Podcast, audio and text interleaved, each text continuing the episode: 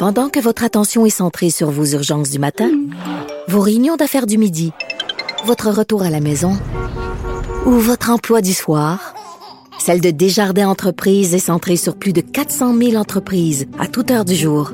Grâce à notre connaissance des secteurs d'activité et à notre accompagnement spécialisé, nous aidons les entrepreneurs à relever chaque défi pour qu'ils puissent rester centrés sur ce qui compte, le développement de leur entreprise. Ici Ricardo. Et Émilie, marchand d'IGA. On a envie de vous inspirer à bien manger. À moins de 5 la portion. Suffit de repérer les produits valeurs sûres et de les cuisiner avec une de nos recettes. Les valeurs sûres, c'est bien pensé, hein? Bien sûr! Détails sur IGA.net. Cette affaire qui est complètement tirée d'un film d'espionnage, pourquoi? C'est vraiment intéressant? On peut pas dire l'inverse. Donc, la drogue, c'est non. Un journaliste d'enquête, pas comme les autres. Félix Séguin. Félix Séguin et moi, des fois, on s'écrit, on s'envoie des SMS sur la musique. C'est un très, très grand mélomane, Félix. Et je sais pas si t'aimes Jacques Dutronc, mais il a 80 ans aujourd'hui, Félix. Et la, la toune, l'opportuniste, là. Moi, je retourne Ah. ma veste toujours du bon côté. C'est pas génial, cette chanson-là. C'est génial. C'est génial. C'est génial. D'ailleurs, parlant de musique, si euh, tiens, c'est vendredi pour Ben oui. euh, pour un peu de légèreté, j'ai euh, manqué à mon grand désarroi. D'ailleurs, c'est euh, Jean-Nicolas Gagné, notre patron à Cube, qui m'avait invité à prendre la place euh, d'un de ses invités qui s'était désisté. Euh, j'ai manqué la prestation en hommage à, à Jacques Brel euh, à la place des Arts Et, et- cette et- il paraît que c'est très bon. Hein. Le gars, il est pas seulement un imitateur, quoi.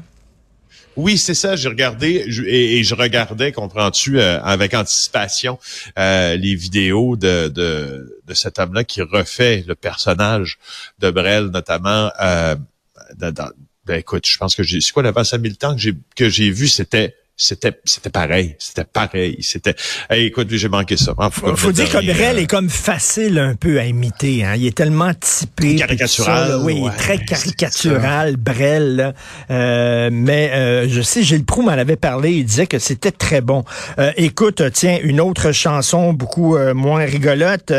Leonardo Rizzuto, le gars qui a fait une tentative d'assassinat sur sa personne, a été finalement arrêté.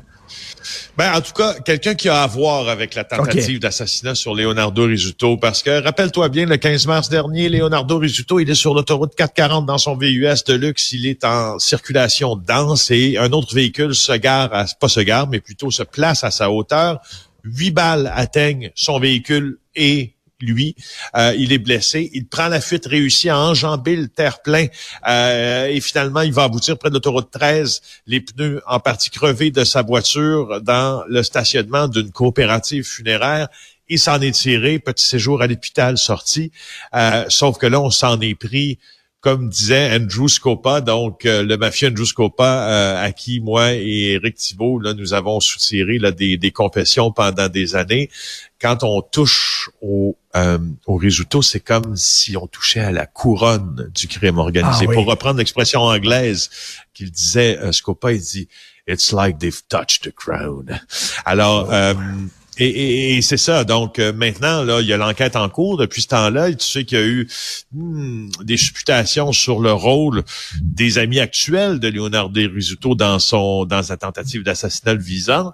Et là, maintenant, ben, euh, on procède à une arrestation deux jours après avoir installé un poste de commandement sur le boulevard des Laurentides en disant on sait pas mal ce qui s'est passé. On sait qu'il y a un véhicule Porsche Cayenne qui est impliqué. Puis là, on recherche un second Porsche Cayenne de couleur rouge cette fois-là.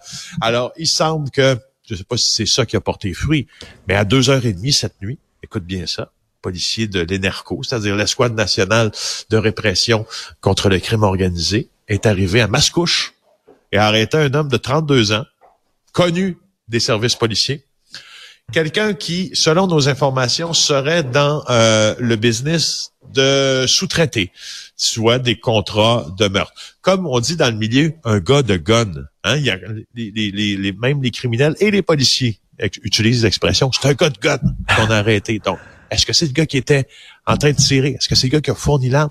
Mais il semble, selon les policiers, qu'il y a un lien direct entre euh, les deux événements. Mais là, Richard, imagine-toi ce qui se passe dans la salle d'interrogatoire du grand quartier général de la Sûreté du Québec ou de la section du crime organisé à Mascouche.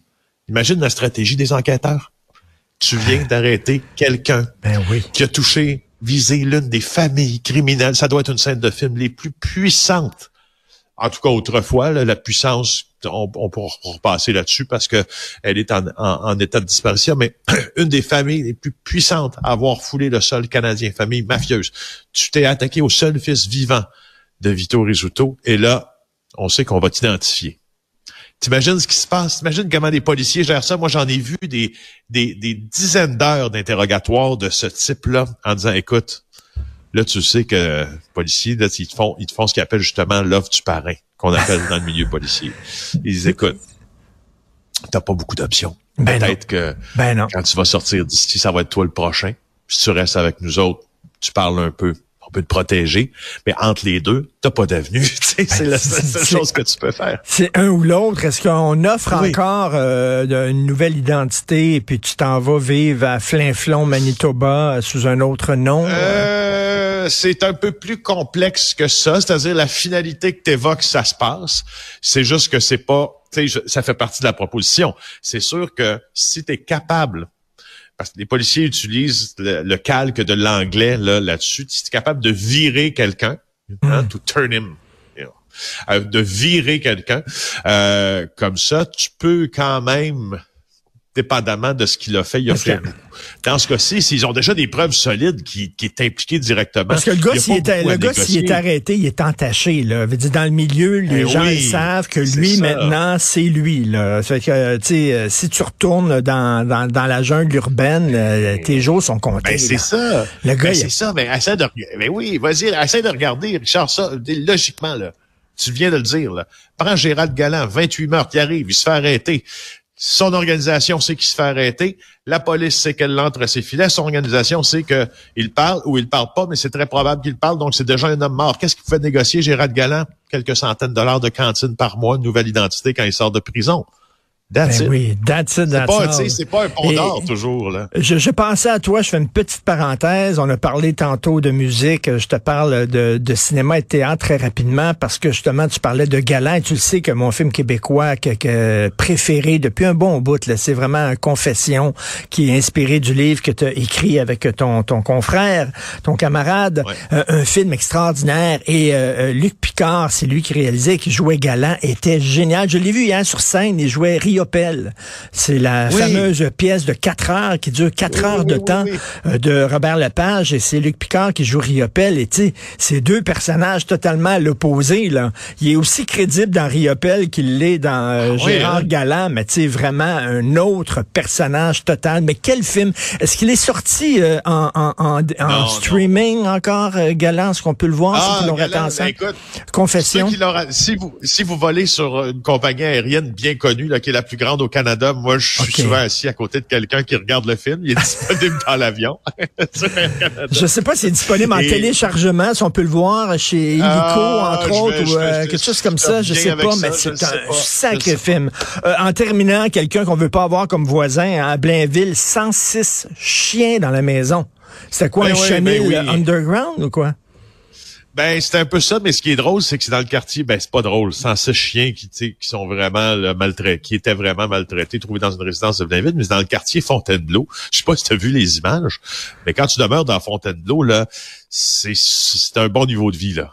Il y a des grosses cabanes, puis ça s'est passé dans une grosse cabane, c'est sur trois étages, sans ces chiens, dans un endroit qui est en train de pourrir d'urine et euh, d'excréments. Alors, euh, ça, ça, ça fait à noter. On a encore du travail à faire. Ça devait sentir le schmunk dans cette maison-là. Là, je veux dire, 106 chiens. Pourquoi pas 107? Pourquoi pas 108 tant qu'à faire, là, en avoir? Merci Ben, beaucoup. 101. 101. Dalmatien. Euh, bon week-end. On se reparle lundi. Félix Séguin du bureau d'enquête. Salut. bye.